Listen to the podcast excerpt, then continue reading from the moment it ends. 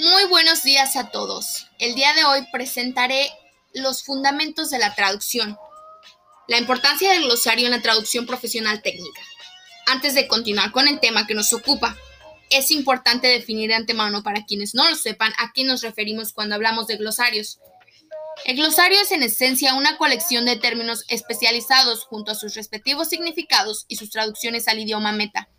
Un buen glosario pensado para trabajar en un proyecto de traducción profesional contendrá información terminológica clave en el idioma de origen y las traducciones aceptadas de cada término en la lengua de destino. El uso de un glosario en el proceso de traducir un documento técnico permitirá al profesional lograr coherencia en cuanto a la terminología utilizada a lo largo de todo el texto y obtener de esta manera uniformidad de estilo, y así consiguiendo que el resultado final sea mucho más fácil de leer.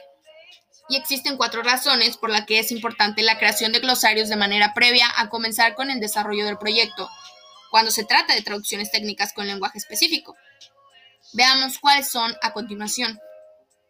La eficiencia en el desarrollo del trabajo. Preparar un glosario y recopilar todos los términos, sus significados y traducciones antes de empezar con la traducción de una serie de documentos técnicos es fundamental para que el proyecto se desarrolle de la forma más eficiente posible.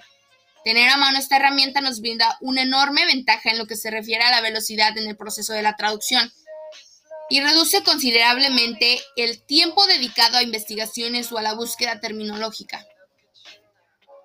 El lograr un documento consistente. Uno de los objetivos cuando se trabaja sobre documentos técnicos es tratar que el resultado final contenga uniformidad de estilo y que se empleen términos adecuados para cada palabra en cuestión. El uso del glosario ayuda a mantener una coherencia y una consistencia en el proyecto de principio a fin, garantizando que se utilicen las palabras correctas y que además no se traduzca una misma palabra de diferente manera cada vez que aparezca en el texto el respetar el tono del proyecto, el estudiar a fondo lo que se debe traducir y crear un glosario con términos que se ajusten lo mejor posible al proyecto es totalmente trascendental para que el tono de la marca quede intacto. Existen ciertos ámbitos donde las palabras y la terminología utilizada influyen incluso a nivel comercial, por lo que contar con esta herramienta de apoyo será útil para el profesional a la hora de tratar de respetar el mensaje lo mejor posible y encontrar una traducción que no le haga perder la esencia al producto. Traducciones más exactas.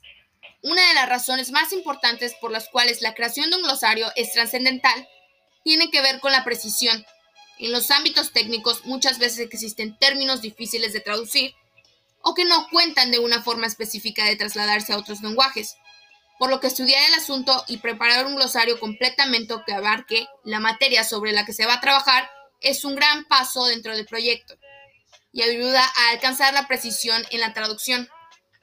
Y a continuación, te dejo 10 claves para mejorar como traductor, ya que no hay nadie mejor que uno mismo para ver qué debe mejorar y qué carencia se observa, ya que sea por las insuficiencias que se note al traducir, dudas gramaticales, de conocimiento de terminología, pobreza de vocabulario, o tal vez por los comentarios que recibe de sus traducciones y que tanto ayudan a mejorar, textos muy apegados al original repeticiones excesivas. Hace unos días, buscando documentación sobre el tema, encontré un ejemplar de la traducción del inglés castellano, Guía para el Traductor, de Marina Orellana, y me gustó mucho la manera en que exponía algunas cuestiones, como los que nos ocupa hoy, la mejora como traductores. Veamos qué consejos y prácticas nos da para mejorar y perfeccionarnos y cómo podemos explicarlos. Número 1. Leer mucho y a buenos escritores en castellano ya que dominar la lengua materna es esencial para que un texto suene natural y sea impecable en términos de gramática, ortografía, etc.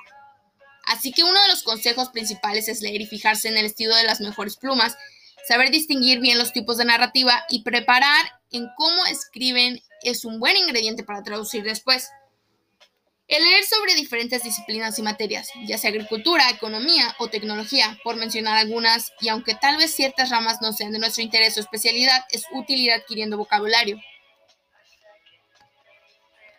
El leer diferentes tipos de materia impreso, novelas, informes, resoluciones, leyes. Encontraremos términos útiles en muchos tipos de texto, y todo este material ayudará a enriquecer nuestro vocabulario y nos familiarizará con distintas modalidades de expresión hasta la etiqueta de shampoo o la composición del caldo de pollo aportan información que puede ser relevante en algún momento. You never know.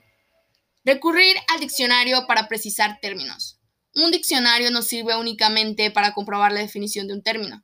También nos enseña a expresar lo mismo de otra forma, enlazando a otras palabras o expresiones que tal vez desconocíamos. Nos da ejemplo de uso para saber cómo usar la palabra y si es de calidad, mucha otra información interesante, como pinceladas etimológicas, sinónimos, etc. El acumular sinónimos. El traductor debe llevar una maleta repleta de palabras y frases que puedan no solo sacarle de un apuro, sino también evitar que se repita como el ajo, sin traicionar excesivamente el estilo del autor al que traduce. Ojo en eso.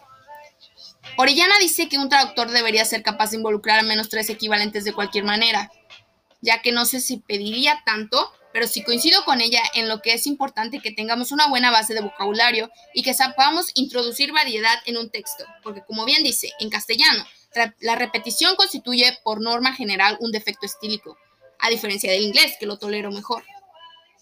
El recurrir a las fuentes de información, sobre todo lo de más fidedignas.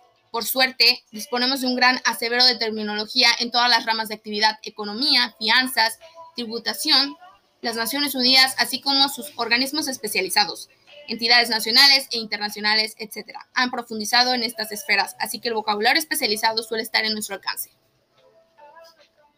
Comprar textos publicados en dos idiomas. Estos textos nos permiten ver cómo otros han traducido un término o expresión o simplemente cómo se desenvuelven con el tema en cuestión.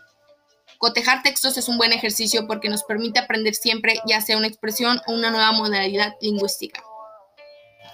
Ejercitarse en la redacción. Orellana nos aconseja tomar algunas frases para traducirlas con precisión, economía o elegir algunas mal hibladas para estructurarlas mejor. El releer y revisar siempre con atención lo que traducimos. Otra forma de analizarnos y ver de qué pecamos y qué hacemos bien, que para eso somos buenos profesionales y no va a ser todo negativo. Es releer con ojo crítico lo que traducimos. Y finalmente, tener curiosidad por lo que nos rodea y seguir formándonos. Yo lo, ya lo dijo José Castro hace unos meses. La curiosidad mató al pobre gato y engordó el intelecto del traductor. Para mejorar hay que ser proactivos y no hay nada mejor que estar atentos a lo que nos rodea, tener sed de aprendizaje y estar dispuestos a seguir formándonos. Y esto fue todo por el día de hoy. Muchísimas gracias por acompañarme en esta preciosa tarde. Nos vemos pronto.